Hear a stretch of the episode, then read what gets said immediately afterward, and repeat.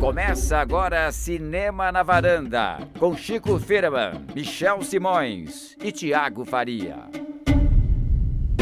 Varandeiras e varandeiros, começando mais um Cinema na Varanda, eu sou o Michel Simões. Episódio número 93, hoje um dia a casa cai. É o filme do Tom Hanks que vocês vão falar hoje, comedinha? Será que é? Mas esse é meio velhinho, não é não? Faz não, um... a gente vai falar sobre um filme que tem uma casa mas é um filme que não é levezinho, não é uma comédiazinha. é- Não passou na sessão da não tarde. passou na sessão da tarde ainda. A gente não Ainda. sabe o que pode É, acontecer no nem futuro. vai, viu? É. Não É. vai passar Ah, Olha na que a tarde. sessão da tarde tem mudado bastante. O tema da semana é o polêmico Mãe, com um ponto de exclamação no final. Filme novo do Darren Aronofsky, um diretor que muitos amam, muitos odeiam, E que muito- divide a E varanda. muitos amam e odeiam, Muitos né? amam e Tem odeiam. gente que odeia, odeia, odeia, vai lá, tem um ou dois que gostam. Odeiam dizer, amando, como assim, É, Michel? não sei, é- Amam e às nós, vezes nós odeiam. vamos destrinchar um A gente pouco vai mais tentar Eu acho que a um gente pouco- ama e odeia, inclusive. A gente ama e odeia Inclusive, também. o Chico mandou bem. Então, vamos falar dos filmes do Darren Aronofsky, vamos falar sobre Mãe, com ponto de exclamação. E já que falamos de casas, casas bonitas, casas caindo, vamos falar de um filme sobre arquitetura, né, Thiago? Exatamente, por coincidência, Columbus, um drama independente americano dirigido por um sul-coreano chamado Kogonada, né, Chico? Kogonada. Belo filme, Você belo, belo título. eu acho. diretor, né? eu, eu usaria esse nome. Você usaria Eu Kogonada. usaria. A partir de hoje, Kogonada. chame de Kogonada. Pode chamar. Chico Firman com nada. Bom, mas vamos pro cantinho do ouvinte primeiro, né? Aquele momento aguardado e esperado. Mas nós vamos fazer assim. O cantinho do ouvinte hoje vai ser um pouco diferente. Vai ser que nem o filme da Aronofsky. Vai ser só eu e o Michel. E aí depois os dois convidados aparecem pra falar sobre o filme, tá bom? Pessoal, vamos lá. Bom, primeiro comentário, então, do cantinho do ouvinte foi o do Vinícius Torres. Ele começou falando do Oscar de Filme Estrangeiro, quais são as opiniões dele, que existe uma categoria hoje que é des- desprestigiada, é a categoria do... Essa categoria, que a sua seleção é feita meio bizarro. O Chico já contou bastante como é que é essa seleção. Mas ele comenta também de, de alguns filmes que foram já os escolhidos brasileiros para ter um parâmetro. Por exemplo, ele fala do ano que meus pais saíram de férias, que nem era tão bom assim. Eu gosto bastante, tá? Também gosto. É, ou filmes como Olga ou Lula, Filho do Brasil. Escolher Olga e Lula, o Filho do Brasil Puxado. é meio brincadeira, né?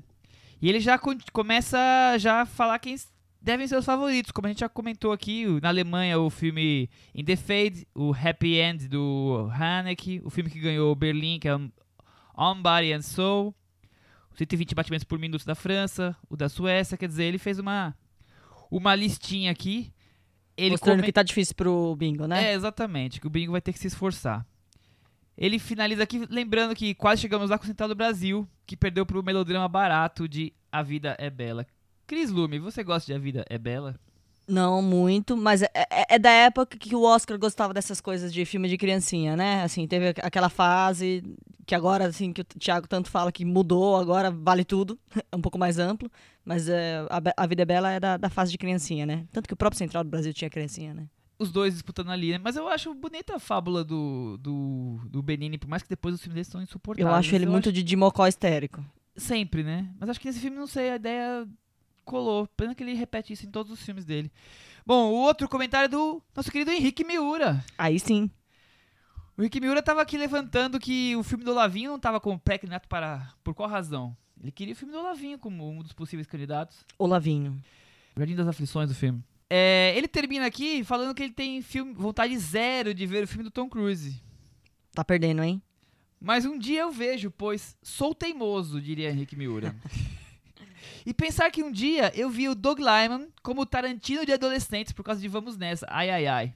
É, por mais que vai ser só eu e você nesse bate-bola, mas o, o Guilherme Kina falou que ser chamado de lindo pelo Chico, Free, Chico Firman e ganhar nota 9 pelo comentário quase o fez bater o carro ouvindo o episódio. Olha só. Ganhou o semestre.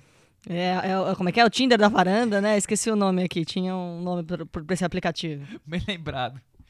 E o último comentário dessa semana, o Varley Silva, ou Warley Silva, desculpa qual que é a pronúncia, conta pra gente. Ele comenta sobre o Witch, que foi na semana anterior, né? Que ele queria deixar um comentário que eu achei bem interessante, que ele fala assim... é, que não viu ninguém comentando com relação ao comportamento das- dos pais das crianças. Ele só disse que tem um pai abusador, uma mãe obesa superprotetora, os pais que são negligentes, o religioso, o policial opressor, o avô obtuso, que ele disse que copiou do Guilherme Kina, falando do Kina, e que eles não mexem um dedo sobre o- as crianças terem desaparecido. É, tem aquela coisa do Pennywise que vem de 27 em 27 anos e ele levanta a hipótese de que será que os pais não sofreram a mesma coisa que os filhos estão sofrendo agora há 27 anos atrás e o filme acaba não colocando isso em conta, é por isso que eles são assim tão tão fortes essas coisas e meio tortas dos pais? Um raciocínio complexo. Eu acho que é uma ideia que pode talvez possa ser explorada no próximo filme, né? É, vamos ver, né? Eu fiquei na dúvida agora se o próximo filme já é aquele com os, os- o pessoal adulto, porque eu ouvi uma história de que haveria a ideia de fazer um Pennywise Creation, assim. Eu não sei o que, que vai vir antes, essa história da criação do Pennywise, que seria esse passado, ou, ou se já vão jogar pra frente como é na série original, né? No telefilme original. É, eu fiquei com essa ideia que como vai ser o Creation, pode ser que eles usem realmente o- os pais das crianças, sendo que os pais têm características tão assim fortes, né? Até até caricatas. Possivelmente. Vamos aguardar. Boa boa análise, Warley. Bom, então vamos trazer os nossos dois convidados aí pra volta. casa, né? Vamos falar então sobre Mãe e da Aronofsky, Vamos. depois dos nossos ouvintes terem mandado as mensagens. Pessoal, só pra começar, a gente tem que ser bem intenso É, nesses vai, comentários. vai ser um momento intenso. É, mandem mensagens na, no, na- nessa semana sobre mãe. A gente É. queria saber a opinião de vocês. Vocês gostam do Aronofsky, não gostam? Gostam do filme, não gostam? Acho que pode render uma conversa boa depois. Exatamente. É, vamos pra sinopse, vou começar com Mãe, depois a gente faz um É, eu tô, eu tô bem curioso pra saber a sinopse, Michel. Vamos lá. Ah, também quero saber. Cris, estou sob pressão. Cris. Vejam só. Poeta em bloqueio criativo Javier Bardem, e a jovem esposa Jennifer Lawrence. que reconstruiu a casa dele, onde moram, após um incêndio. É o fim da tranquilidade da vida de comercial de margarina do casal, quando uma série de visitantes, não convidados, Thiago, aparecem misteriosamente em sua casa. Pois é. Que- Quem nunca viveu uma situação dessas, né, Michel?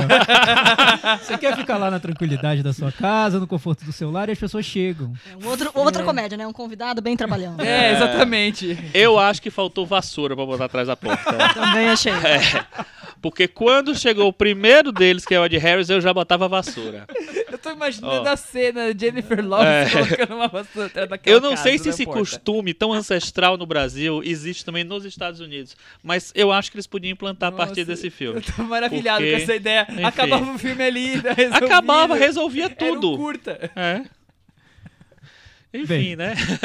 Bom, Thiago, o filme passou em Veneza, na Passou em competição. Veneza. Então, E- vamos... E, ganhou aplausos e vaias. Vamos vo- voltar então a, a contar rapidamente a história de Mãe. É um filme que o Darren Aronofsky fez depois de Noé, que é um drama bíblico, épico. Poucos esperavam do Aronofsky um filme como aquele. Eu, eu pelo menos, não, não esperava. Acho que fugiu um pouco do, do que ele costuma fazer, mas com vários traços Aronofskianos Mas no a- filme. agora a gente entende que Noé fez todo sentido, Não, né? agora fez todo sentido. Agora eu entendi Noé. Agora eu entendi Noé.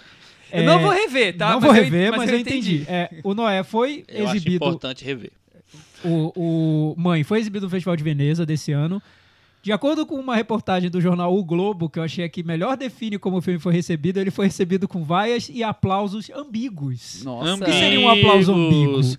Aplauso É um ambíguo é quando você quer aplaudir e vaiar, você vaia, mas aplaude, você eu aplaude acho porque que é tem um um compro- aplauso modesto. É um aplauso irônico? É um É. aplauso... Você dá um aplauso no tapa nas suas mãos, sei lá. Você faz assim, é com, com as pontinhas dos É dedos. um só. aplauso estalando os dedos. Enfim, Ambíguo. aplausos ambíguos que ele foi recebido.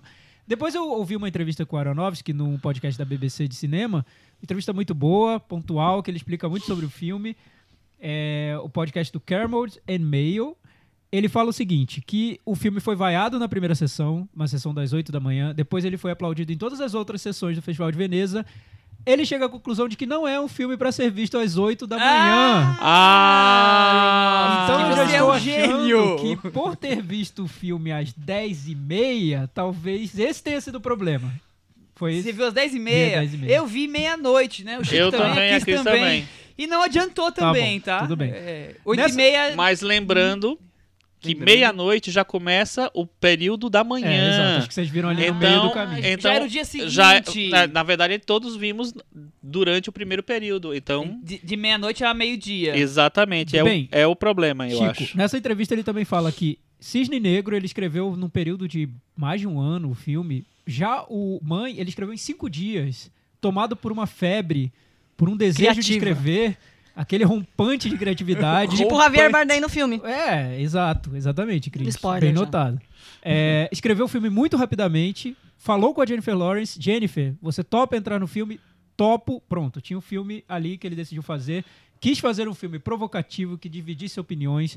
Ele fala o seguinte: que as pessoas reclamam que o cinema tá igualzinho, ele quis fazer um filme diferente e as pessoas estão reclamando disso também. Ele não sabe o que as pessoas querem, ele só quis fazer um filme muito. que, que provocasse sentimentos no, no público, interpretações diferentes, reações de amor e de ódio. Então, essa Ou foi seja, a intenção ele do fez o que ele, que ele faz desde que ele nasceu, Exato. né? Ele quer causar. Exato. Chico, é, é o seguinte, eu acho que o cinema dele, talvez o Noé tenha provocado nele uma sensação de que algo se perdeu ali nessa nesse desejo de provocar, né? Ou- ele at- ele até ele- tentou provocar um pouquinho, mas É, mas ele tá entrando numa outra vibe agora, né? é, é, acho que ele tá voltando às raízes dele, na verdade.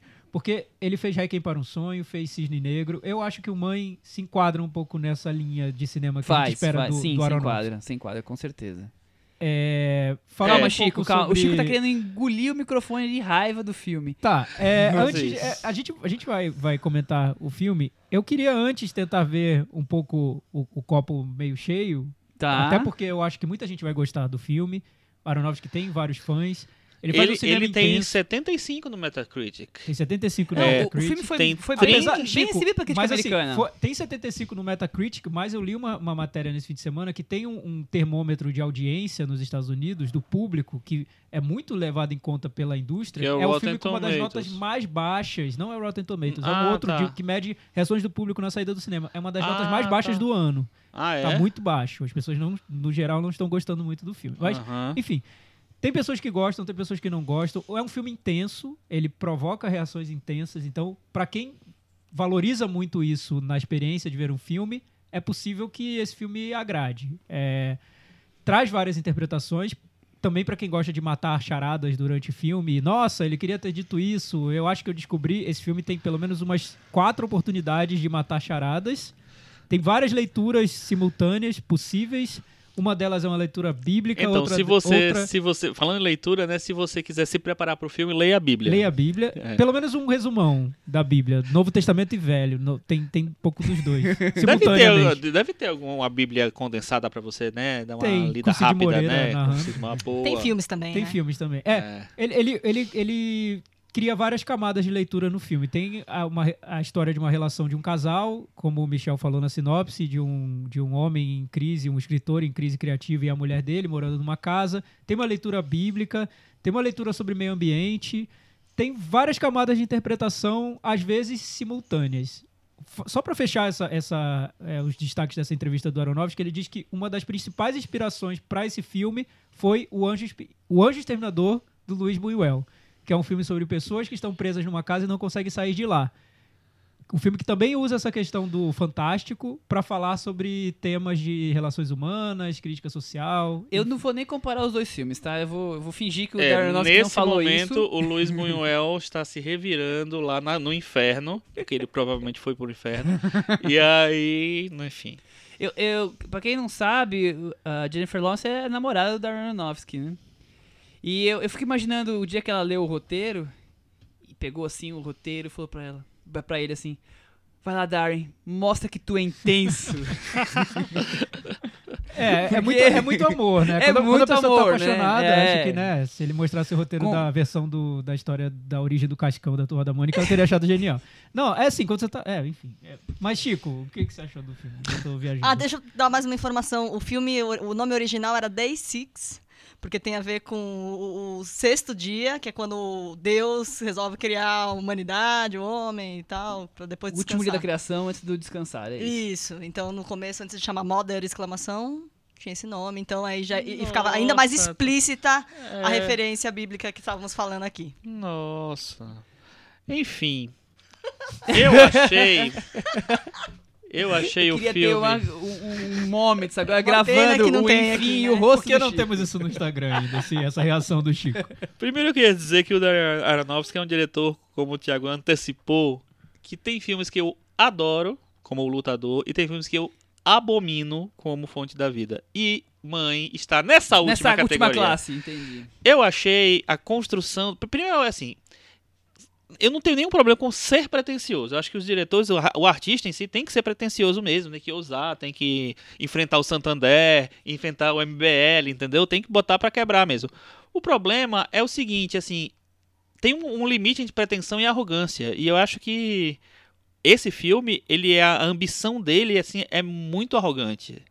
É, a maneira como, como ele trabalha cada, cada framezinho do filme, assim, é tipo para deixar o filme importante desde o começo. So, o, o, tom solene, o plano sequência, os planos sequências do começo, acompanhando a personagem, claustrofóbicos tal. Eu acho que assim, o filme, em 15 minutos, eu já estava completamente irritado com o filme. Eu já achava um já estava achando insuportável. E ele dura duas horas e um. Duas horas e um. É. Chico, acho que você falou de, de pretensão. É, a gente tem que reconhecer a ambição do Aronofsky Uhum. sempre, né? Porque é um diretor que tem essa ambição que ele tem é, de fazer um filme que praticamente contém a história da humanidade e da Bíblia em duas horas e um dentro de uma casa. Exatamente. É, é muito ambicioso. É, para mim, isso também não é, não é problema nenhum, é, é- é até mérito. Eu acho que ambição é importante para tudo na também. vida e para arte, então, maravilha. Só que o que eu acho que acontece é que a ambição expõe o artista. Quando você faz um filme que não é ambicioso, por exemplo, Steven Soderbergh fazendo um filme sobre trapaceiros num cassino, tem muita ambição, né? Então ele não se expõe tanto, ele faz o feijão com arroz bem feito e Uhum. tudo bem. Mas quando o projeto é muito ambicioso, o artista se expõe de todas as maneiras possíveis. Expõe as ideias que ele tem sobre o mundo, as ideias que ele tem sobre a, a, a vida, sobre religião, sobre cinema, sobre tudo. Tá tudo exposto, tá tudo às claras. E aí, meu amigo, você vê que o Aronofsky é muito simplista para várias coisas, em vários aspectos. E- é isso que me irrita no Mãe. Eu até acho, em alguns momentos, eu tentei encarar o filme como uma comédia, e tem pessoas que estão encarando assim, e talvez seja a única saída. Vamos encarar como uma comédia. Porque em vários momentos eu pergunto: é sério que ele fez uma alegoria tão simplista assim? Ou ele tá sendo irônico? Porque é muito simplista a maneira não como tem ele. um pingo trata. de ironia no É. filme. Enfim, Eu tem- Infelizmente, tem, tem pessoas não. encarando É. como uma comédia de humor É, negro. mas não, eu não acho que seja, não. Talvez sim. Mas não sei, por exemplo, você representar o dilúvio como alguém quebrando a sua pia e provocando uma inundação na sua casa, eu acho. Ou você encara como uma comédia, ou como uma alegoria muito singela. Num determinado momento do filme que o personagem vira pra outra personagem e fala, enfim, no momento de nascimento e, e fala, olha, estão trazendo presentes, ou você encara como humor, ou você encara como uma alegoria muito singela. Então, o filme, pra mim, é um acúmulo de alegorias muito singelas, que colocam em xeque, na verdade, muito mais que o Darren Aronofsky cineasta, mas o Darren Aronofsky pessoa. Porque eu não sei se eu gostaria de conversar com uma pessoa que tem uma visão de mundo tão singela quanto essa do Ar- Darren Aron- Eu Aronofsky. não sei, eu não sei que cientista tá usando essa palavra singela, porque não acho que tem nada singelo tá sendo no irônico, filme. como o filme não É, não é. Singelo que eu tô dizendo é, é, é- é puer- quase pueril, entendeu? Ah, quase entendi. Ingênuo, né? Entendi, é, é, quase. Quase. é, Não, entendi agora, entendi. Quase Eu que o filme sei. tá mostrando. É, eu acho que, assim, de uma maneira geral, tem essa atmosfera. Me irrita essa atmosfera que o filme quer, quer impregnar. é, enfim. Mas o, o que me irrita mais, talvez, sejam cenas específicas. Tem uma sequência específica, que é a sequência dos irmãos, vamos dizer assim, que eu achei absurdamente ruim. É patético. Eu achei cena, né? muito ruim. outra Achei- alegoria que eu acho Não. muito simples. Não, Né? então, não total. Ah, aí eu concordo. beleza, é, é- é uma coisa Tá tudo assim. mastigadinho, é, né? To- Um mingauzinho pra, pro público. Nossa, eu achei muito absurdo. A maneira como é, o- ele introduz o personagem do Don Hal Gleason no- na, na trama e ele conduz esse personagem. Nossa, eu acho bizarro. Achei. Achei grotesca essa cena, inclusive. Enfim, eu acho que ele tem. é, Essas ambições fazem ele tropeçar o tempo inteiro.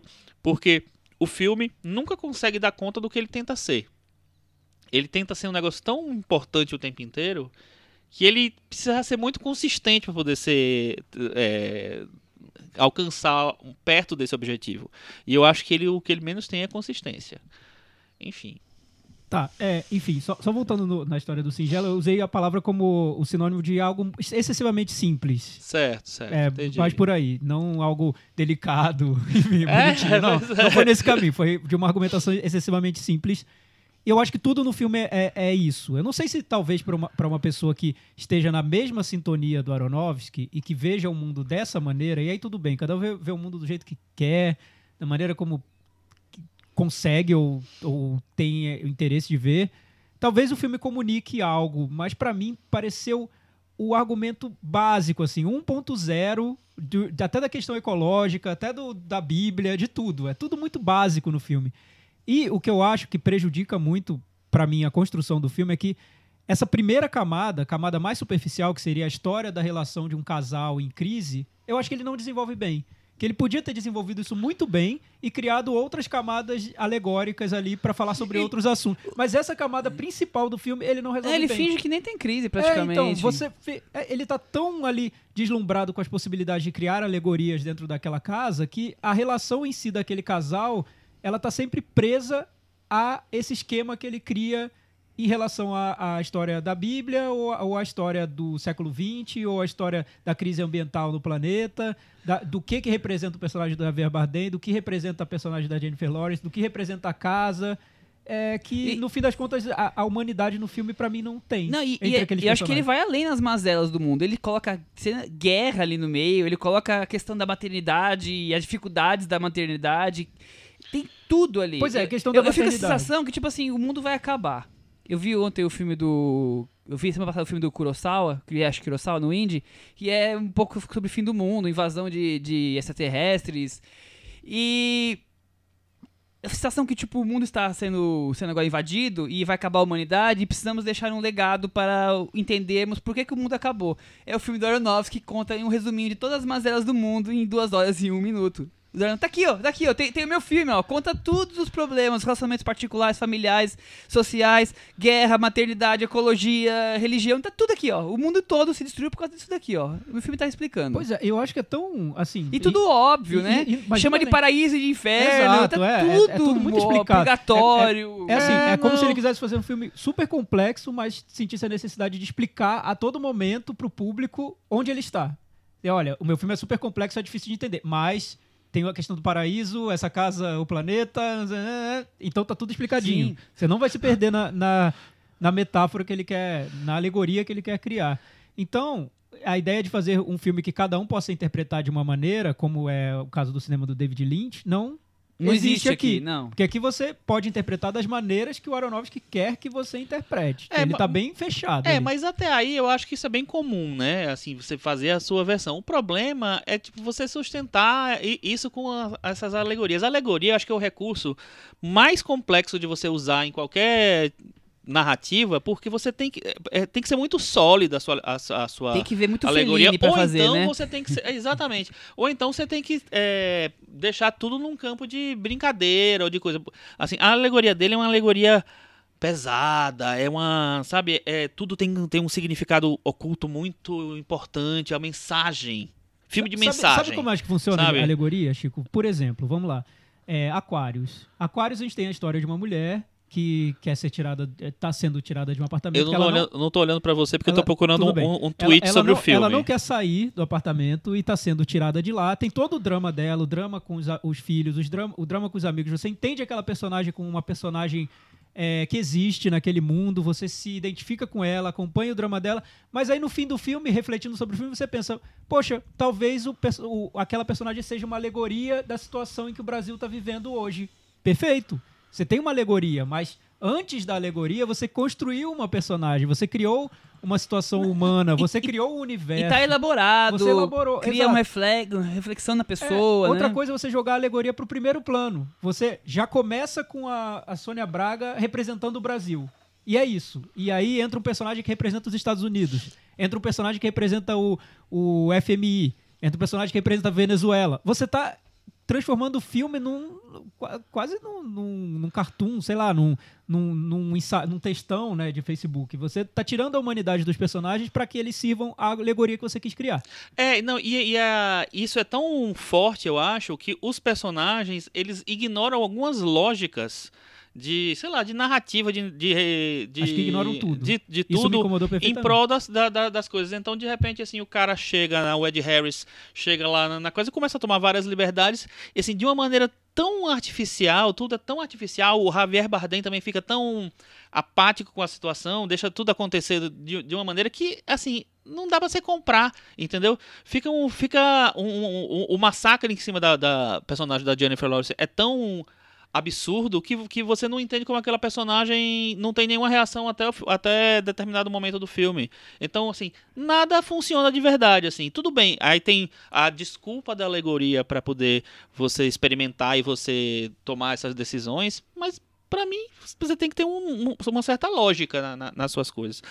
É, teve uma pessoa que não gostou muito do, do Mãe, uma pessoa que é um diretor de cinema chamado Lars von Trier, e ele falou o seguinte: It's a free adaptation of this other little movie named Antichrist. ele acha que é uma adaptação, uma livre adaptação do, filme, filme dele, dele. o Anticristo. Ah, então, tá. É, é- é bom a gente falar sobre isso, porque o, o Lars von Trier é outro diretor que as pessoas amam ou odeiam, e muita gente acha que também é- ele é simplista e tudo. Anticristo acho que tem alegorias muito mais profundas e complexas, no meu ponto de vista, do que o Mãe. O Mãe eu acho muito simples. É, para mim é algo básico. O, o Anticristo ainda me faz refletir sobre as relações daqueles personagens, o que aquilo simboliza, o que aquela árvore no final do filme representa. Ele deixa um mistério no ar que, que me. Realmente, pra mim, é um, é um enigma. O Mãe não tem enigma nenhum. Eu saí do cinema achando, na verdade, ridículo o filme. Eu não achei enigmático, eu não achei misterioso. Achei ridículo só. É, eu, ali. eu não gosto nada do Anticristo, mas eu acho melhor do que o Mãe. Tá, eu também acho, sem Nossa, dúvida. eu acho que pe- pelo menos ele tem uma. Eu acho que ele é, ele é mais consistente na, na, na proposta dele louca, que eu não gosto, mas enfim. Não, É, fora, fora o olhar do, do Darren Aronofsky pra tudo, pro mundo, que é de um pessimismo que vai além. É, é mais bobo do que o do, do Lars von Trier, eu acho. Porque o Lars von Trier também é um diretor muito pessimista pra tudo. Mas É. o Aronofsky é um pessimismo daquele. Sabe, sabe aquelas pessoas que você encontra na rua e você vai falar sobre qualquer assunto com elas? Você fala assim, nossa. Fui naquela sorveteria, que sorvete ruim, né? Aí a pessoa, pois é, sorvete péssimo, ser humano mesmo tem que matar todo mundo. Então, eu acho que o Aronofsky é essa pessoa chata que você encontra na rua e que pra tudo a solução é acaba com tudo. O ser humano não serve pra nada. Deve o ser humano a- tá destruindo o Deve mundo. ser aquele que fica Gente. em frente ao computador o dia inteiro É. esperando. É, assim, nossa, esse queijo que tá na, É, na mesa do é. Michel, não, pelo amor de Não, Deus, assim, né? ah, sei que lá. também, né? é, também esse, esse Trump, né? Com É. o ser humano fazendo o que faz, só podia dar nisso mesmo. Acaba É. tudo, destrói o, planeta. E tem muita gente que pensa assim. Então, o que eu acho? O Mãe, muita gente vai se identificar com Mãe. Muita gente vai tomar o Mãe como um filme que é símbolo pra tudo que elas pensam sobre o mundo, que é o mundo está horrível, o ser humano está degradando o mundo, a solução é acabar com tudo, ou do jeito que a coisa vai, tudo vai acabar. É ótimo, parabéns, maravilhosa interpretação que você tem pro mundo que a gente vive, perfeito. O filme vai representar exatamente isso que você pensa, mas ele não vai além um milímetro disso que você pensa. Isso que você pensa é o clichê do clichê multiplicado por três. Assim, to- já é antigo. Todo mundo fala sobre isso. Então, eu acho que o filme para no lugar comum. E o lugar comum que eu acho mais banal de todos. É isso. Acho que o Rogério Montanari acertou que não ia ser escu- esculachado o filme aqui, o, né? o Rogério Montanari, ele já tá entendendo como funciona a varanda, né? Já- ele já sabe o que a gente não tolera aqui É, na varanda. a- né? Agora, a É. gente já falou bastante da pretensão, de todos esses problemas. Vamos trazer, vamos fatiar o filme em outras coisas que a gente sempre acaba destacando aqui. Atuações. Então, eu ia entrar Porque nesse acho ponto. que é importante falar delas. É, eu acho que ele trabalha com grandes atores, vamos dizer, tem o Javier Bardem, tem o Ed Harris, tem a Michelle Pfeiffer, Retornando, né, né? retornando aí, esse ano ele tem, ela tem vários filmes, É, e tem a Jennifer Lawrence que alguns amam, é, outros odeiam, mas assim, é uma boa atriz. Então, eu acho que é, é, todos eles estão horríveis. É. O Javier Bardem, eu fiquei impressionado. Palmas,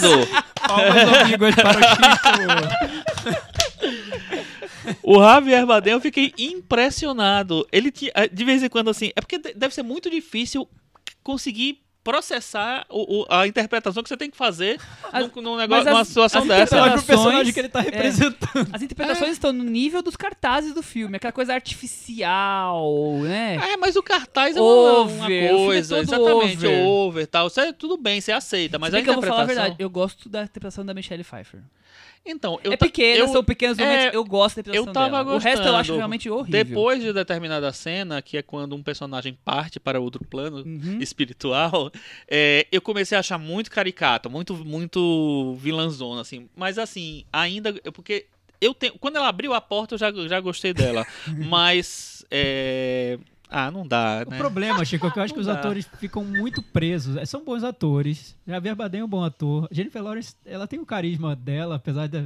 Essa coisa da interpretação física é um clichê também, né? É. A, a Jennifer Lawrence quase quebrou a bacia. Tá, e daí? Tava péssima, enfim. que pena que quase quebrou Ela a bacia. quase quebrou você Sim. quando caiu para receber o Oscar lá. Enfim, tudo bem. É, o que eu acho é que é muito difícil pro ator trabalhar com personagens que estão tão pré-determinados por um roteiro que não deixa eles Exatamente, fugirem do que tá exatamente. definido. E um roteiro tão pretencioso, Exato. porque é muito difícil você, você encontrar um tom para aquilo ali. Exato. Um tom. Eu acho que o Javier Javier Bardem é, tentou. Ele tentou, mas ele não deu. Mas eu, mas eu até imagino que se, tivesse, se tivessem desenvolvido mais a relação do casal, eles poderiam ter tirado interpretações um pouco melhores ali. É Porque o filme não dá esse ar pra que essa relação exista Não, ali. não dá. Ele sufoca muito tudo, né? E, não, e, e ele transforma o. A, a maneira como o, o, o personagem do Bardem começa a lidar com a personagem da Jennifer Lawrence é uma. É uma. Ah, vai deixando pra lá, vai deixando pra lá, vai deixando pra lá. E assim, Vai deixando ela passiva, nunca né? acontece a, a relação, nunca acontece direito, assim. Você nunca entende direito como é que funciona aquela mecânica do, do casal lá. Enfim. É, uma, pra não dizer que eu não gostei de absolutamente nada, tem uma coisa que eu acho interessante no filme, mas eu acho que ela é usada para o mal. Então, que é o seguinte, eu acho interessante essa coisa de como o tempo se atropela no filme. É, de repente acontece um negócio, no exata cena seguinte já acontece uma consequência que te- teria que ter um outro um, um É, tempo para as Tá coisas dentro da acontecerem. alegoria, né? Tá dentro eu da alegoria. Eu, eu acho que isso é interessante, assim, sabe? Você você termina não, não conseguindo acompanhar direito. é, acompanhar não, mas assim. é, tem um choque ali de, de faltou uma, uma coisa aqui, uma ligação entre as cenas. Não, mas assim. é- eu acho que é um insano proposital. É, é. que, mas- que, que ajuda a te dar a atmosfera de terror psicológico que, que o filme resgata do começo. Que eu É. acho legal, aquele, aquele começo.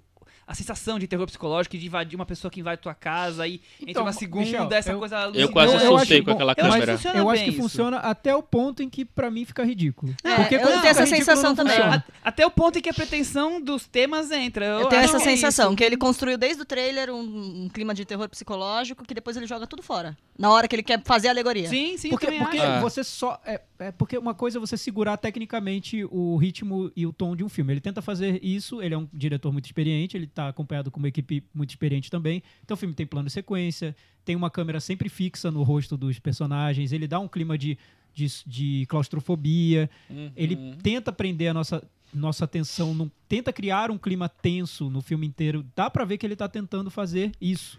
Só que eu acho que no momento o, o terror psicológico pra mim como espectador existe até o momento em que eu tô eu compro os Exa- personagens. exatamente. No, no exato momento em que eu paro de comprar, acabou o terror psicológico pra mim. Eu tô falando Uhum. minha experiência assistindo ao filme e passa a ser humor involuntário no caso, porque eu não vi esse, esse, essa comédia no filme que estão encontrando. Eu não, acho- eu não acho que É, seja uma é, comédia. é, pra mim humor é pelo, é, é pelo é. ridículo que você tá achando Exato. que tá eu, eu passei a achar ridículo. Eu queria Para rir mim passa a ser ódio momentos. voluntário meu. É. Em vários momentos eu prendi o riso porque o cinema estava todo silencioso, eu não ia dar uma risada. Mas em vários momentos eu prendi o riso, porque começou a ficar muito ridículo a maneira artificial como ele organiza a narrativa. Os personagens que entram sem sentido na ação, que saem também sem sentido. E aí você percebe o que eles representam e fica mais ridículo ainda. Enfim, é, e como quando entram os irmãos brigando por nada, e você Não, percebe ah, o que eles representam e fica ah, ridículo. Não, Enfim, é, não dá pra regravar aquela cena, não. Porque, mu- não, é sério. Ter, ter o terror psicológico quando você não entrou no jogo. Eu não entrei no jogo, por isso que eu acho que quem entrar no jogo vai gostar do filme. Mas aí precisa ter essa conjunção astral com a cabeça do Darren Aronofsky, até pela maneira como ele vê, vê o mundo e vê a alegoria e vê a arte, enfim, é bem diferente. Muito bem. Outra coisa que eu queria re- ressaltar, parece que eu tô querendo defender o filme e eu não gosto do filme, tá? Fiquei bem claro, eu já levantei várias situações. Eu acho ousado, não a questão dos temas, mas eu acho ousado o Aronofsky pegar grandes atores do cinema atual e fazer um filme com todo esse formato é, fora do, da caixinha. com essa coisa escura, com essa coisa de planos sequências, o- terror psicológico, tudo bem, essa coisa insana. É um formato que o cinema de Hollywood não tá acostumado. E eu acho isso é, corajoso. Sa- Deu errado, mas eu acho corajoso. Eu acho que, que é válido ter essas experiências fora da caixinha, dentro de uma coisa que é tão dentro da cartilha. Então, mas o que eu acho é o seguinte, o Aronofsky, ele se constrói de fora da caixinha, né? Ele quer ser o diretor outsider importante, que fala não sei o que lá, que faz é, Requiem para um Sonho. Engraçado, Requiem para um Sonho, por exemplo. Era um, é um filme que a primeira vez que eu vi, vi no cinema aqui em São Paulo, nem morava em São Paulo ainda, mas já mas assisti aqui, é, teve um impacto pra mim super bom. Achei um filme é, inteligente, é um, filme que tinha grandes interpretações que me convenceram, sabe? Tinha uma cena é, que a Ellen Burstyn aparece né, to- é, Descabelada, toda descabelada, cabelo torta, né? branco, na, não sei o que, uma coisa, me chocou bastante aquilo no cinema. É, enfim, eu, eu, aí eu vi a segunda vez. Aí eu disse assim, nossa, mas é maniqueísta esse filme, hein? Aí, tá. aí eu Você de aluguei. Não, aí o seguinte, eu, eu, eu aluguei esse filme, a segunda vez foi quando eu aluguei. é, e o colega que, que morava comigo, o Gil, ele ficou fascinado pelo filme. Aí o que acontece? Durante um final de semana, várias pessoas foram lá em casa. E ele mostrou o filme para várias pessoas. E várias vezes eu vi o filme. é, Aí já é uma pedacinhos. overdose, né? E eu comecei a pegar um ódio desse filme, um negócio impressionante, assim, porque ele é muito, muito maniqueísta. E eu acho que o, o Aronofsky, ele tem essa coisa dessa, de, de querer, querer mostrar intensidade, de querer mostrar que tá falando de um assunto importante. E, e ele é muito maniqueísta na maneira como ele constrói os filmes dele. E isso tem no Requiem, isso tem no Cisne Negro, isso tem no. Muito nesse Mãe. Isso tem no. No Fonte da Vida, que é uma outra viagem, mas enfim. É, então eu acho que essa coisa e essa coisa soturna é, meio do meio esse lado mais pesado assim eu acho que tem quase todos os filmes dele de uma maneira ou de outra É, então até e, e assim e ele tem uma certa aceitação né uma certa não uma razoável aceitação o, o lutador concorreu a Oscar, Cisne Negro concorreu a Oscar, ganhou Oscar de atriz. É, ele sempre tá lá na parada. Então, ele é um diretor que o- o- os atores hollywoodianos, beleza, vão fazer um filme autoral do Aronofsky, né? Enfim, como devem, deve ser o convite para um Lars von Trier ou para Paul Enfim, Thomas Anderson. Paul Thomas Anderson, né? Dando uma- um exemplo contrário, né? Sim. Mas então, aí eu acho que, que é meio por aí tal. Também acho que o filme é, tem muita criação visual e tal, mas é, eu acho que as pessoas aceitam porque é para mostrar que são intensas. É, então, Michel, eu acho que é corajoso em termos, porque eu acho que ele parte de fórmulas que ele próprio já testou, que Hollywood testou e que funcionaram. Por exemplo, o plano sequência. Birdman ganhou o Oscar. Sim, então sim, foi sim. testado, foi aprovado, Lembra, as pessoas aceitam. lembra muitas coisas, Birdman, É, enfim, inclusive. as pessoas aceitam, tá ok, não tem problema. É, filme sobre uma mulher entrando no estado de transe. Cisne Negro, ele fez, foi testado, foi aprovado, foi indicado ao Oscar. Então, é corajoso? Sim. Fo- Foge do padrão? De, de que padrão? Do Aronofsky? Não, mas do padrão Mas ele, hollywoodiano? ele tem um ponto visual talvez diferente sim. do que a gente vê. Ele é muito soturno, aquela, aquela coisa da, da- do vermelho em- na- na- no chão da, do, do É. piso, que também tá no, O que- naquela o que me, pedra. O que me impressiona é como ele leva é, essa questão do, do cinema mais fantástico, né? A, a um limite mesmo. Ah, no- no- é, é porque o, que- o que eu vejo no pessimismo dele é um pessimismo, como eu disse, é um pessimismo lugar comum. Não é um pessimismo específico. Não é alguém que tem uma visão muito particular do mundo e que aquela visão é pessimista. Não, é um pessimismo de textão do Facebook mesmo. É um pessimismo de velho carrancudo olhando para o céu e falando que vida, mundo cruel. O que estão fazendo com o planeta? Ó É aquela céus, ó E vida, você, ó quanto- horror. eu procuro, é engraçado, eu fui ver o Mãe procurando algo ali, e quanto mais eu procurava e não encontrava, aquilo foi me, me irritando muito. Eu queria ter visto algo além desse discurso padrão do olha só o mundo, olha o que vocês fazem com a nossa casa, sabe? Enfim, é, quanto mais eu penso nas alegorias, eu, eu- mais me irrito com o filme. Eu acho que o Aronofsky se sai bem, razoavelmente bem, pelo menos não me irrita, quando ele leva isso para uma esfera humana da coisa. Por exemplo, Ci- Cisne Negro é a história de uma mulher que está obcecada por um desafio que ela tem na vida e aquilo vai levando essa mulher à loucura. Perfeitamente plausível para mim. Ele pode usar os recursos de cinema de horror que quiser eu me envolvo com filme, eu não me irrito com filme. Tem excessos que me irritam, o filme não me irrita como um todo. Fonte da Vida e Mãe, por serem filmes que têm essa vontade de criar alegorias sobre o planeta, e são alegorias que eu acho que são totalmente banais, me irritam. Então são os dois filmes do Aronofsky que me irritam. Mas Cisne Negro não me irrita. O Lutador eu gosto do filme, acho que tem uma, uma atuação muito boa do, do, do Mickey Rourke. Não, É- e é a, o- a é o própria filme- direção do Aronofsky é, totalmente filme diferente menor ali. dele, e é né? isso. E mais e eu, eu acho que quando ele se apega ao, ao humano e fica lá, tudo bem. É, o problema é que esses outros filmes mais alegóricos me deixam. Me fazem questionar aspectos desses filmes mais humanos. Que eu fico vendo esse diretor que tem essa visão de mundo que eu acho totalmente. que não tem nada a ver com a minha visão de mundo. Talvez seja isso. Eu não, eu não conversaria com esse cara. Se eu encontrasse na rua, eu não conversaria com ele. Eu mudaria de lado da rua. Eu acho banal, acho horror. Eu conheço pessoas assim, eu não converso com essas pessoas. Então, Cite nomes. é, não, não vou citar nome. Mas enfim, no meu Facebook eu já ocultei várias pessoas que são assim. Nossa, então, eu oculto todos quando eu os dias. sei que ele é assim, vendo filmes como Mãe e como Fonte da Vida, isso me deixa um pouco incomodado quando eu vejo filmes que eu acho decentes, como Lutador. É isso. Muito bem. É, eu, quando eu comecei a minha, minha vida cinéfila, o Daronovsky tava surgindo, então tava começando a crista da onda. Então, Pi, Hack para um Sonho, umas coisas nessa época. Então eu comecei e falei, nossa, que legal, sensacional, ado- adorei o Pi, adorei mais ainda o Hack para um Sonho.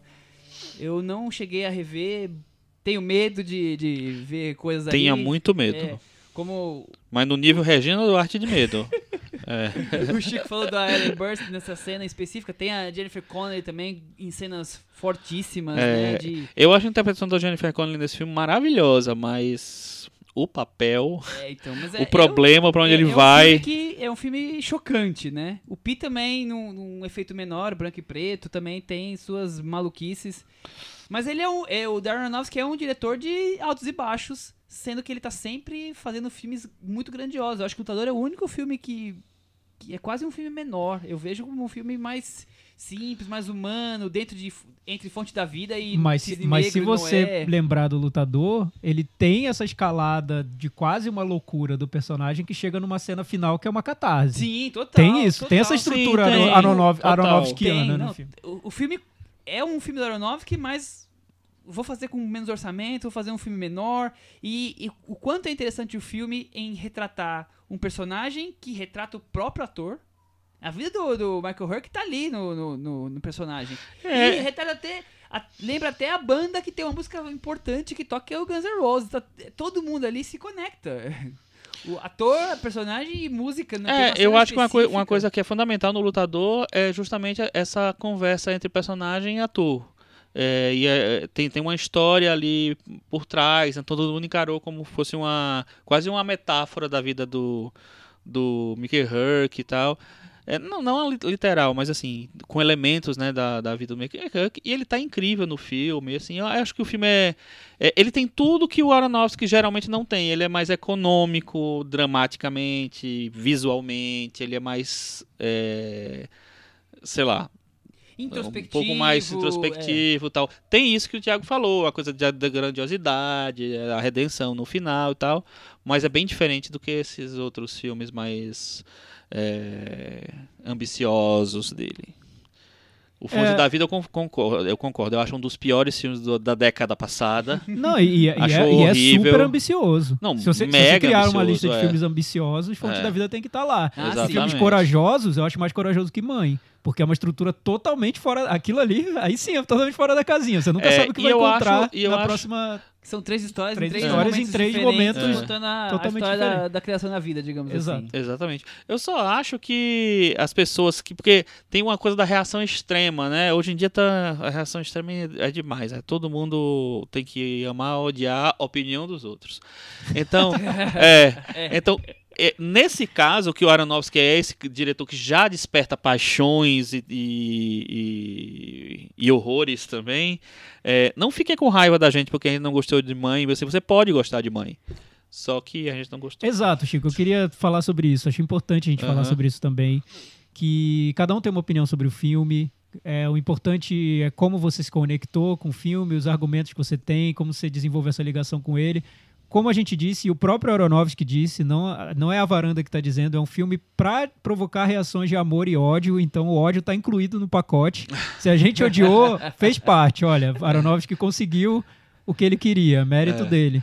É, você pode amar e defender o filme, sua ligação pode ter sido intensa por outros motivos que não os que a gente comentou aqui. Exatamente. Você Porque pode ter tu- encontrado leituras muito Exatamente. mais E profundas do que a gente acha Tudo que tem. pode ser motivo. Você pode ter uma conexão com uma coisa determinada, específica, que faz você gostar ou Você desgostar pode de ter um, um tio filme. entrão que nem o Ed Harris. Exatamente. Quem não tem, né? Quem não tem? Quem nunca teve, nem- nunca viveu essa situação de. Voltando, Imagina, você quer dizer, enterrar uma pessoa vassoura. na sua casa e entra uma multidão pela porta quebrando sua pia. É uma coisa super comum, Tem, acontece. tem uma coisa pequena que ele fez que eu acho legal, que é a participação da Kristen Wiig. Ele explica que ele fala Ah. assim, que ele queria uma pessoa inusitada pra aparecer naquele ponto. Então já tem tanta alegoria, tanta coisa ruim acontecendo, aí aparece a Kristen Wiig pra você achar que vai melhorar, só que não. Nada melhora, né, no mundo que ele. Christian Wiig ele não precisava. Mas Mas, foi muito que a ideia dele talvez seja até bem colocada, mas não funcionou. Mas faz muito sentido pro mundo de hoje que a gente vive, que tem questões como o aquecimento global, tem a- o governo Trump. É, faz sentido um filme como Mãe, uma reação como a, a do, do Darren Aronofsky no filme Mãe, que é algo quase é, desesperado até, em relação aos temas que ele está tratando. Minha preocupação é o filme ser mais querido pelo lado do mal, da força, do que pelo lado do bem e da força, porque esse tipo de... Qual é o lado mal da força? É, é que esse Qual tipo de pensamista, força? esse pensamista, esse pensamento extremista que existe Aham. hoje, dialoga com o extremismo de ideias do Aronofsky, eu acho. Ah, pá, Se bem que ele, ser, ele, mas- ele se coloca do lado do bem. É, É. como, é quase um filme do Greenpeace, mas eu acho que é um olhar extremista que me incomoda. Tipo, as, as ideias dele não são absurdas. O problema é como ele É, usa então. todas elas de maneira tão didática, tão É. fácil. Mingauzinho pro bebê. mas aqui, mas, é, mas é, é como se fosse preto no branco. Tem Sim, o preto sim, e tem sim. o branco. E, E ele não é- acha que o mundo é assim. E a vida é Não, e eu, Exato. e eu acho também o seguinte: você- quando você parte da, da, da premissa de assim, é, quero provocar uma reação, assim, aí eu já saio um pouco desconfiado, assim, sabe? Tipo, quero provocar uma reação de ame ou, ou deixa, ah, é o que você quer causar, então.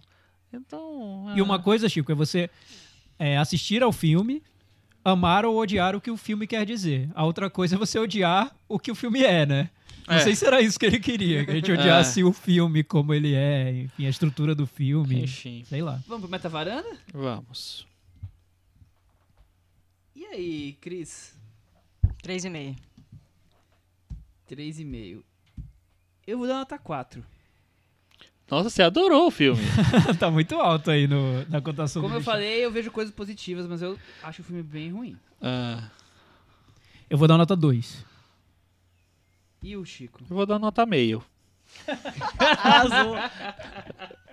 Nota meia, pior nota que a gente já deu aqui. Eu acho que eu agora. nunca tinha dado um meio. Não, com certeza não. É. Com isso, mãe, Thiago, teve 25 no Metavaranda e caiu. Caiu. Socorro. E, Michel, e antes, A eu já, caiu. eu já tô A esperando casa os caiu. comentários dos nossos leitores, eu não vou citar nomes, mas como assim da nota 2? Vocês só querem causar. Então, gente, o Darren Aronofsky quer causar.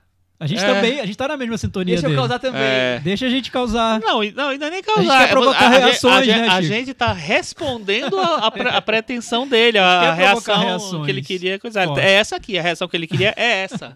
Ele queria um odeio, e a gente odiou. Vamos mudar de assunto então, agora.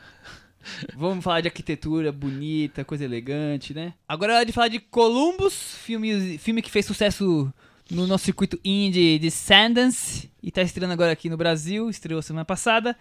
Ele foi muito bem comentado em Sanders, né? Foi, foi bem comentado. Filme dirigido pelo Kogonada. O que, que é isso? É uma entidade, Thiago Faria? É Kogo ou é nada? É um, é um artista, né? É um, é- é- Sul-coreano. ele é de Congo? Ah, não. Sul-coreano, já estraguei essa sua piadinha.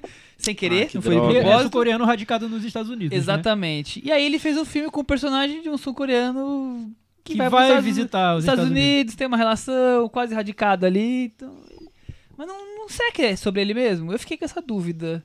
Não, o que eu notei nesse caso é que é um personagem que mora na Coreia do Sul, tem a vida dele, tá estabelecido lá, e que volta pro, pra Columbus porque o pai dele é um arquiteto que tá em coma. É essa, essa trama. Isso, isso. É, e lá ele faz amizade com uma americana. Eu já tô dando É claro, Não, né? Que tá Michel, dando fala a sinopse. sinopse. É, claro, eu vou falar sinopse então. Você tem os nomes aí, Chico, na ponta da língua? Sim. É um orgulho esse menino, né? Eu sou hoje, né? Ele, John Cho. o sul-coreano que viaja às pressas a Columbus, pelo pai que sofreu um mal súbito. Ela, Harley Jill Richardson. uma jovem bibli- bibli- Harley Lou Richardson, desculpa. uma jovem bibliotecária apaixonada por arquitetura, com sonhos represados pela necessidade de apoiar a mãe em sua reconstrução pessoal. Unidos pelo acaso, presos a seus dramas, Thiago Faria. Nossa. Que bela descrição. Parabéns. Tá eleito. Meu Deus do céu. Melhor. Chefe tem- da sinopse. vamos, vamos, vamos criar essa, esse prêmio de melhor sinopse também. Vai ser essa. Essa já tá entre as finalistas. E aí, vocês gostaram do filme? Eu gostei. Eu achei que ele equilibra muito bem as duas ambições dele, que é contar a história né, do- dos personagens com a história de, de retratar a arquitetura de Columbus. É, que, é é uma, que não é a Columbus mais famosa, que é em Ohio, essa é, é uma Columbus pequenininha em Indiana. tem Que é uma- 45 habitantes, É, parece. que é uma referência de arquitetura moderna. É, o diretor foi criado em Indiana, ele, ele se criou em Indiana lá, só que ele não conhecia Columbus quando ele morava lá em Indiana. Ele descobriu depois. Então, tem uma coisa dele ali, mas eu acho que também não tem. Tem uma coisa de, de brincar com aquilo. Pelo que eu li, ele é um cara que ele já ele, ele é o primeiro filme, filme dele, mas ele já fez é, o que ele chama de vídeos ensaio, que eu não sei exatamente o que é isso, é, para o BFI e para uma outra coisa que eu não lembro, pra- acho que para uma revista. Um programa espanhol. É. Da TV É, e espanhola. ele, se e ele tem vários vídeos É. no Vimeo também, vale Também, a pena né? dar uma olhada. Ele, ele estuda outros E diretores. ele, fe- ele participou de um documentário, alguma coisa sobre o Richard Linklater. Ele tem é, ele, alguma... ele, tem, ele tem um vídeo ensaio É. do Richard Linklater. Ele é muito fã do Ozu, então Uhum. tem vários ensaios que ele fez sobre, sobre esse Dá pra ver tema. o Zu nesse filme. Dá pra ver. Então ele é um estudioso de cinema, quase um acadêmico, né?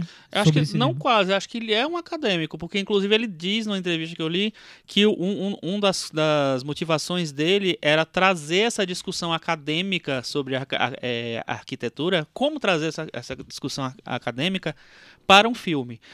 Isso podia ficar muito chato. Eu não acho que fica. Eu Pois acho é. que não é um filme popular, É. mas Ah, eu não é um acho que, mas chato, eu acho que é um filme que ele consegue inserir. Eu não acho que é, que é forçada a inserção dessa coisa da- do, do estudo da cidade, da- dos- das formas da cidade naquela narrativa que ele tá, tá apresentando ali. Primeiro, Thiago, que cidade é aquela, né? Pois é, quase cidade Brasília, linda, né? né? É, é quase Foi o Brasília. Niemeyer que fez. Mas o, é uma- um exemplo de que o mo- prédio modernista não precisa ser tudo igual como Brasília. né? Que isso, gente. Brasília é linda e tal. Mas lá você vê prédios modernistas, cada um com uma identidade muito Eu, eu marcante. fui atrás de ver né? fotos, é impressionante. É, bonito o, demais. O, fi- o filme, até porque ele é curto, ele mostra, sei lá, 5, 6. Tem 20, Não, tem mais. 30, sei lá quantos. Tem muito, tem O... muito. Eu, É eu muito sempre, Isso que o lindo. Chico falou, é, eu acho super interessante quando tem um diretor acadêmico que vai tentar fazer um filme narrativo. Porque pode dar muito errado. Porque a- a- sempre a impressão que eu tenho é que esses diretores mais acadêmicos eles querem fazer algo profundo e denso, mas muitos não têm o controle da narrativa, então fica aquela coisa Quer fazer, quer fazer um maçante. ensaio maçante, É, né? Não, ele não faz. É. E nesse caso ele tenta realmente esse equilíbrio de fazer um filme pontual sobre como é, a arquitetura deixa essas marcas na vida das pessoas. É bem pontual sobre isso, né? E mostrando, claro, a cidade, os prédios que interessantes ali para personagem e para ele, suponho, mas também criando esse drama que me lembra muito vários dramas indies de, de filmes americanos, que são dramas familiares, a- da- dos personagens que têm ligações familiares que impedem que eles sigam vivendo e sigam os sonhos deles. Mas tem uma coisa crucial, né? Pelo menos pra- pra- no meu ponto de vista. Os personagens têm seus dramas. Eles não são losers no clichê do clichê do. do do que o cinema americano tem feito isso com, com o indie, né? É, Eles tem. têm seus problemas. É, é- a menina, a menina bibliotecária Mas quer, sabe que essa quer questão do- sonhar, do mas não é problema- um- uma loser. É, não, é, uma, eu- é uma escolha Eu dela, entendi, né? é que eu acho que você tá pensando muito no, no indie Pequena Miss Sunshine Sim, e, ou- Ou outras aquele cositas mais. Fantástico, né? E, e por aí O- vai. O, que eu, eu tava pensando mais nessa questão das relações familiares, que eu acho que é um tema que eles adoram lá nos Estados é. Mas lá nos Estados Unidos é algo que parece que tudo passa por, por isso, né? Por Nesse caso desse filme, quando revelou que a mãe tinha um problema, tinha problemas e que ela tinha que ficar pra cuidar da mãe, eu, gente, já, já vi esse filme milhões de vezes, mas tudo Sim, bem. sim. Ou, ou assim, ah, aquele outro filme do encontro dos dois, falando sobre os prédios, tava muito mais interessante que esse filme que apareceu agora. Mas eu acho que ele casa, ele consegue equilibrar bem as duas coisas. E quando ele filma, para mim o mais importante é que quando ele filma a arquitetura, ele filma muito bem. Ele enquadra muito bem. A fotografia do filme eu acho de encher os olhos mesmo. Assim, ele é muito enquadra bonito. sem deixar, tipo, uma. Você tirando uma foto do É. prédio, querendo mostrar ele É inteiro. sempre Ele diferente. enquadra, ele pega um pedaço, né? É, é muito bem arquitetado isso. É, eu acho que a- a- apesar de ter várias, várias questões ali, eu acho que o primeiro objetivo dele é criar quadros. Então ele compõe cada quadro, é muito bem pensado, é muito, é, tem muita, muito equilíbrio ali, muita, eu acho que isso é, é fundamental para o filme. E eu acho também que ele consegue em determinado é, nível, sei lá, é, passar essa paixão que a, a personagem tem pela arquitetura e que ele também deve ter, porque ele, né, como Ele- o Thiago falou, ele, Ele filma, filma renega, muito mas bem. ele cresceu. Ah, não, ele e o Kogonada, né? Tá, é, personagem, não, tá. exatamente. Eu acho que eu acho que ele, ele porque assim, é, é, a gente fica encantado com com a, porque assim, as coisas já, já são bonitas por elas mesmas, mas do jeito que ele que ele moldura cada coisa, né? Porque cada, cada coisa ali é um quadro, como se fosse. E eu acho isso muito bonito, muito É por- porque eu acho que ele tá falando da, da ligação sentimental que aquela personagem tem com a arquitetura daquela, cida, daquela cidade. É, então, para falar sobre isso, tinha que ser filmado de um jeito, sei lá, com muito afeto, né? Acho que isso ele transmite, isso Transmite, na- transmite. no- nos quadros do filme. Mas vocês não acham que o filme, em alguns pontos, não é milimétrico demais? Ele. ele, ele arquitetura nas paisagens, arquitetura na, no roteiro, na construção do- dos personagens, e não fica em alguns Então, a momentos meio arquitetura, do, a arquitetura do roteiro me incomodou. É, a, do- a das imagens, não. Eu achei lindo. E eu, eu acho muito legal quando os filmes conseguem transportar para a imagem, para a fotografia, para o quadro, essa sensação do, de como o personagem está encantado por aquelas paisagens. Porque é cinema puro, né? É o que a gente vê no cinema. Não tem como. Tá tudo lá. Não é algo que eu, que eu preciso acrescentar ao filme. O- Tá lá no filme. Você entra no cinema e vai ver que é lindo. É, e é isso, né? Acho que pra mim isso é o principal. Mas o drama familiar, eu já esqueci até. Não sei. Eu não achei tão, tão Chico, memorável. a gente já assim. conhece mil, como o Thiago já falou, mil filmes de, de problema entre pai e filho, ou então de famílias que tem alguém com problemas, tem que deixar de fazer suas coisas, que são as duas questões aí que o Thiago acabou de levantar. Mas é a relação entre os dois. Eu acho que isso, eu acho isso uma coisa muito legal do filme. Eu também, eu Porque gosto bastante. que relação é essa? É uma atração física? É um romance? É uma paixão? Eu acho que É, tem é um uma- consolo? São dois desconhecidos que encontraram uma muleta no outro? Que que Eu acho é que a isso? paixão é encalacrada ali tá no armário. É, Eu acho que é uma paixão pelo conceito da pessoa. é uma fuga do tédio. Eu acho que ela tá apaixonada pela arquitetura dele. Ah, entendi, entendi. Eu gosto de como ele, ele cria essa, essa relação, porque assim, ah, tá, a, a- a gente já viu, mas assim, quando um negócio é bem contado, assim, bem amarrado, assim, tudo bem, Vale eu já a pena visto, contar de não tem novo. problema. E eu A acho que eu deles acho Eu, deles eu gosto. Eu acho E legal. eu acho é, que o filme consegue. é, por exemplo, teve um outro filme recente disso- que tem arquitetura em, primeiro plano, que é o La Sapienza, do Eugene Green, que pra mim, eu não, não gosto do filme. Eu não me envolvo com o filme, não consigo me envolver, não tem, sabe? Eu acho um filme muito seco, muito duro, muito, sei lá. Hum, eu, eu Eu gosto, mas é um, é um, tem é um outros filmes do Eugene Green que eu é. adoro, tipo a religiosa, a religiosa portuguesa, enfim, outros que eu gosto. Mas esse eu acho que ele ele faz essa coisa de tra- tentar trazer o acadêmico pra ali e pra mim ele não tem nenhuma outra preocupação, é só isso. O Columbus eu acho que é o filme o oposto disso, porque ele, eu acho que ele traz essa, essa, essa discussão mais é, científica quase, vamos dizer assim, mas ele consegue inserir numa trama, ele consegue criar uma uma, sabe, sei lá, criar um envolvimento dramático do, do que você está sendo mostrado com os personagens. Eu acho que funciona muito melhor Não, pra eu mim. acho legal porque não é aquela coisa açucarada da relação. É uma, é uma relação de duas pessoas. Você pode ter mil interpretações sobre o que cada um tá sentindo pelo outro. é, atração, paixão, rustida, ou nada. Tá ali, preciso passar o tempo, você também precisa passar o tempo, eu preciso. Quero conversar sobre arquitetura, eu tô aqui fazendo nada mesmo, sabe? Tem mil coisas que você pode enxergar na relação. Depois É. que eles conversam dos dramas deles, aí. Eu acho que num- tem algo ali, porque o filme opõe a relação deles com a relação mais é, singela dela com o garoto da biblioteca, de quem ela, no início do filme, ela parece O nome dele Gostar. é Rory, né? é o Macaulay. Rory Culkin. É o irmão do Macaulay. Rory McCulkin. Rory, É, Rory. Macaulkin. É É o. Rory Culkin. É o irmão do, do É o irmão- querido. irmão do E é Macaulay. o menininho de sinais. E tá bem no filme, eu acho que Sinais. ele convence. Ele tá tá É, ótimo. tem bem, poucas cenas, mas ele tá bem. Só mesmo. que o... Tá muito bem. E, e é um personagem meio triste, né?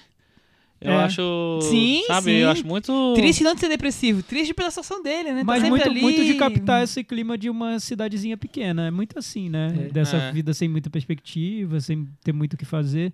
Mas não é muito a soma dessas referências do diretor. Não tem um lado Richard Linklater na relação dos dois, que você não sabe muito bem o que é, e o que importa é o que eles estão conversando, o que eles falam sobre a vida, no caso sobre Sim, arquitetura. Sim, é. é- E é- tem o lado Ozu, Dá pra que chegar é... muito. O Linklater é mais Ozu misturado. É mais Ozu total, né, no filme. É preferi- mais Ozu igual Kogonada. eu preferi o. Não, eu preferi eu o acho- lado Linklater. Eu é acho que ainda tem um, um Tem- indie americano É, tem. geral Eu acho ali que tem um também genérico, misturado. é. genérico Sundance ali no, mas- no meio do filme. É uma das, das boas surpresas do ano.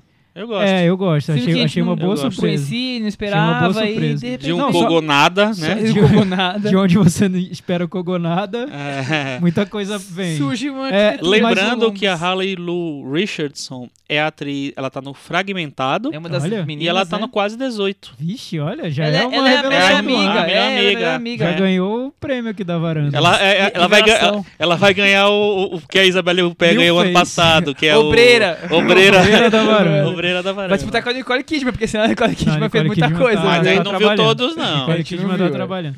Mas o, eu acho que é, um- que é uma boa surpresa, sim. Mas eu prefiro o lado Linklater de, deles. Ah, Ele- Acho sim, que ele podia sim. investir mais nisso. Segue Mas forte nem o aí. Linklater tem esse interesse tanto pela composição de planos. Não, o quanto- Linklater não tem essa ele tem. Não, não O tem Linklater é, é- menor é conversa. conversa, conversa, conversa, É. os sentimentos, né? É, é outra visão. Ele tem um- uma questão mais de pensar no plano muito mais elaborada. Maravilha, vamos, vamos ver os próximos então. Vamos ver o que vem por aí. É Metavaranda? Yes. E aí, Chico? 7,5. Thiago, eu dou 6,5. Eu vou dar 7,5 também. Com isso, o nosso querido Kogonada, o filme Columbus, ficou com 72 no Nossa, Metavaranda. tá. Nossa, é praticamente Foi o melhor filme do ano. Nota Foi 10. Um dos melhores filmes Traduzido do ano. pra, Olha. pra língua dos humanos, nota Le- 10. Vamos fazer o Varaneiro do Dico agora, então? O Cris, antes, você, quando você vai falar com o Ailton, pede uma palhinha sobre o Mother, sobre o Mãe, que nós falamos tanto aqui hoje. Quem sabe o Ailton tem uma visão um pouco diferente aí dos astros. Começando mais um varandeiro do Zodíaco com Ailton Monteiro. Bom, é, Ailton, a gente estava aqui nesse papo sobre mãe, então antes de começar o nosso signo da, da vez, o que, que você é, achou? é, eu acho. O, o caso de mãe, ah, eu, eu já tinha uma relação meio estranha com o cinema do Darren Aronofsky. Por exemplo, Fonte da Vida, eu não. Para mim foi intragável, sabe? Eu achei insuportável. Mas é, Cisne Negro eu já achei interessante, né? E a proposta do Cisne Negro eu acho parecida com a de Mãe, né? Embora Mãe leve mais, seja mais ousado em certos aspectos, né? E, e eu adorei Noé, né? Então já já tinha um, um contraponto ao fato de eu ter gostado de Noé, das liberdades criativas, essa coisa de brincar, de, de tornar é, aquilo que era fantástico ainda mais fantástico. Né? Se não- ninguém acredita na história do dilúvio, então vamos logo colocar aqui uns monstros de pedra, que aí fica, se é pra, né? Eu achei isso uma, uma coisa bem bacana. Então, assim, em, em Mãe, ele, ele trabalha essa coisa do, do, é, das, das alegorias né, da Bíblia, que foi muito interessante. Agora, é um filme frágil do ponto de vista é, do terror, né, de causar essa sensação de, de, de pesadelo e de deixar a gente um pouco no lugar da personagem, né? Eu acho que no começo, até, até, até a metade, eu acho que funciona, mas a, a Jennifer Lawrence ainda não tem assim um, ah, ainda não é uma grande atriz para pegar um papel desse, né? E, e eu acho que o terror foi quase que uma jogada de marketing, né? É, eu ainda considero como gênero de terror porque o meu espectro de para considerar terror é, é, bem mais é amplo, né? eu acho que vale, vale como terror, embora não seja tão eficiente para assustar ou para incomodar e tudo, né? Bom, mas, mas é depois dos dos desequilibrados, vamos em busca de equilíbrio. Vamos falar do signo de Libra. Pois é, uh, o signo do Libra né, tem aquele símbolo lá da balança, né? É o signo da, da dúvida, é o signo da, de pesar as, as responsabilidades, né? enquanto que Áries, que é o oposto, ele parte direto para a ação, Libra pensa muito antes de agir e às vezes acaba nem agindo porque pensa demais, né? Aquela história de que estou é, na dúvida se eu seu caso é se eu compro uma bicicleta, né? O Libra, o, o, Libra representa também o início de novos sete signos que buscam a coletividade, né? Então, os primeiros é? sete foram da individualidade, né? O mais individual seria o Ares, né? Depois um pouco mais o, o, o Leão, né? Mas os sete, sete, primeiros seriam da individualidade e os outros sete últimos seriam os da coletividade, né? Então é interessante isso. Ah, e... entendi. E o que, que a gente tem aí de cineastas que representam o signo de Libra muito bem? Bom, eu fui procurar os cineastas, uh, então encontrei Pedro Amodova. Ele é, é mesmo? Então eu sempre achei ele meio desequilibrado. pois é, mas ele consegue equilibrar. Né? Ele, esse pêndulo, ele fica nesse pêndulo entre a comédia e o melodrama, né? E às vezes ele conseguiu pegar, uh, transformar o melodrama em um drama mais sóbrio, né, a partir de A Flor do Meu Segredo. E depois que a gente vê A Flor do Meu Segredo, se a gente for pegar a obra dele em retrospecto, a gente percebe que aquelas comédias, né, aquelas, aquelas canções tão carregadas de, de sentimento, aquilo ali tudo não era para tirar sarro, aquilo ali era, era, do fundo do coração que ele estava, com todo respeito, né, ele estava é, é, trabalhando com, com, com, com esse, essa coisa kit, né, do, Assim, sobre o Pedro Almodóvar, é, tem, é interessante também falar da, da postura conciliadora, né? porque o, o, o, Libriano ele é muito conciliador.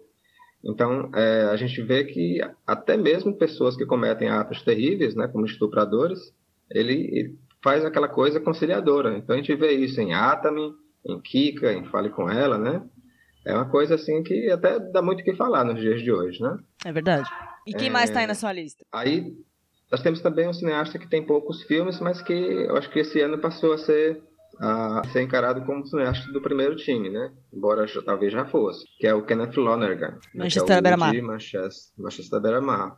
Então ele já tinha feito um filme, dois filmes muito bonitos, né? Que é o Conte Comigo e o Margaret. E no Manchester ele mostra um personagem que evita, evita o conflito. E depois de passar por uma situação de tragédia, ele evita encarar de perto a ex-mulher, evita voltar para o seu ambiente de trabalho. Então, é muito essa coisa do libriano de, de não é, encarar a luta. Né? É até é bem, bem perturbador nesse sentido. Né? E quem que fecha essa lista aí dos librianos? Acho que tem o, o Buster Keaton, né? É, ao contrário do, do Ariano, Charlie Chaplin, que ele, ele era o grande concorrente né, do Charlie Chaplin. Então, que o, o Chaplin, ele era uh, de áreas e, e, era trabalhava com as emoções, com o sentimentalismo, né, de maneira bem é, exacerbado. E, uh, e o Buster Keaton já trabalha com o oposto. Né? Ele faz comédia naquela história, com aquela expressão de pedra, do homem que nunca ri. Né? Então já falam que o Libriano ele faz cara de Mona Lisa, né? Então, é, então Mona Lisa é, é elegância, né? Aquela coisa da elegância. Então, então o Keaton é aquele sujeito que é muito sutil nas emoções, é sutil até demais, assim, né? Ele, ele quer, é, ao não, ele acreditava que ao não manifestar as emoções no rosto, ele acreditava que o espectador as projetaria. Bom, Ailton. Né? Então, até o mês que vem voltaremos com Escorpião, é isso? Escorpião, que é super interessante, né? Aí Vamos sim, lá. hein? Obrigada. o bicho vai pegar, tá bom. Abraço. Recomendações, Cris Lume? Olha, hoje eu tenho uma, hein? Finalmente foi inaugurado o Instituto Moreira Salles aqui em São Paulo, na Avenida Paulista, né? Já existia o Instituto Moreira Salles, mas ficava na região de Genópolis E e é é minúsculo, né? minúsculo, bem focado em fotografia. E agora tem um prédio maravilhoso na, na Paulista, com cinema, três, quatro andares para exposição. Ainda é muito focado em fotografia, coisas bem legais. Mas eu ia- queria recomendar uma instalação muito legal do Christian Marclay que chama The Clock, o relógio, que nada mais é do que um filme, uma- um grande filme instalação de 24 horas, chupa Lave Dias, com imagens de relógios em, em cena, em, em trechos de filme. E é muito bacana, porque os relógios, quando eles aparecem na tela, eles têm a mesma hora que o, que o relógio, que nosso relógio. Mesmo horário, tá, são 10h28 no filme, são 10h28 na vida. Em São Paulo são 10h28. Então ele explora diversas situações, tem todas essas situações de relógio, assim.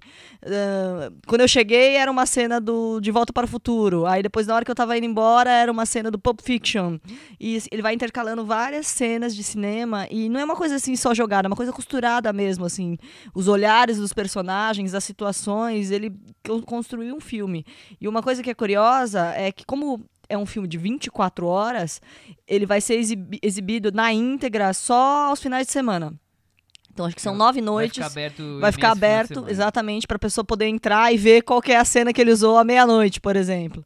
Então eu achei bem interessante. Não sei se eu ia conseguir ficar vendo 24 horas, mas, né? Ah, é curioso, né? Sem dúvida é curioso. Eu fiquei imaginando alguns filmes que eu lembro do relógio e se eles estão sendo colocados ontem um do Carway. Eu fiquei curioso. Não, e é surpreendente ver assim, falei, caramba, era esse horário. A gente sempre, eu sempre fiquei achando assim. É, que, que o cinema só mo- mostrou o relógio em horários tipo, ah, meia-noite, meio-dia, e não, tem várias situações, né? É, ah, o assaltante vai encontrar o cara tal lugar, vai Tem- pegar tem resgate e tal. que, que a pessoa tá acordando, né? Muita cena de gente acordando. As, as cenas. Eu, eu cheguei, era 10 e meia da, da manhã, então te- é uma cena de pessoas acordando ainda, né? Tem algumas as coisas, da manhã. por exemplo, o, o Bill Murray acordando no, no filme da Marmota, sempre no mesmo horário, deve ter, espero que tenha esse horário. Tem o About Meat, quando o Jack Nicholson tá esperando o último segundo pra ele se aposentar. Então eu imagino que deve ter. Você ficar buscando, tem muita ideia aí de possibilidades É, de e- usar. mas reunir todas certinho relógios. em 24 horas é que é o desafio, uma né? vida, hein? Com certeza. É, eu vou recomendar. Essa semana passada estreou o filme que, inclusive, já que nós falamos bastante coisa de Oscar de filme estrangeiro, o filme que foi escrito pelo Cambodia, que é um filme do- da Netflix, dirigido pela Angelina Jolie. É isso que eu ia falar. Você fica, Camboja, quem será? Angelina Jolie, a diretora. É, primeiro mataram meu pai. Eu não vou indicar o filme dela, porque o filme dela é como todos os outros filmes dela, bem chatinhos. Então, se você quiser estudar ou conhecer mais da história do Camboja, daquela questão militar, ditadura, vai assistir os filmes do Ritpan. Os filmes do cambodiano Ritpan, A Imagem que Falta, Uma Noite Após a Guerra, que são filmaços e muito mais instrutivos do que o draminha da Angelina Jolie, tá? Essa é uma dica. Outra dica que eu já comentei aqui no podcast há alguns meses, mas como estreou agora, não é um grande filme, mas eu acho que é curiosidade, vale a pena assistir, é o filme do Rodan, que estreou essa semana, a gente viu no, no Varilux. E as pessoas têm criticado muito o filme do Rodan, eu achei curioso, eu não sei se eu tenho um peso de débito com o Rodan, porque quando eu era adolescente, uns amigos meus que iriam cabular aula inventaram pra coordenadora aqui nós íamos na exposição do Rodan em São Paulo e não fo- fomos jogar vôlei na casa do amigo meu. Então você tá aí achando que se Depois- sentindo culpado, que você tem que gostar do Rodan, etc, depois, etc. Eu, depois eu fui ler a biografia dele, eu vi nu e achei demais. E aí depois fui no Museu do Rodin, na França, quer dizer, fiquei alucinado. Ou se o filme é tão é realmente bom, ou médio pelo menos, mas eu acho que vale a pena ser visto. É, alguém mais tem alguma recomendação? Silêncio, Cris. Eu acho que esse chupa Lave Dias deixou o pessoal meio assustado. Meio traumatizado. Até semana que vem, então. Tchau.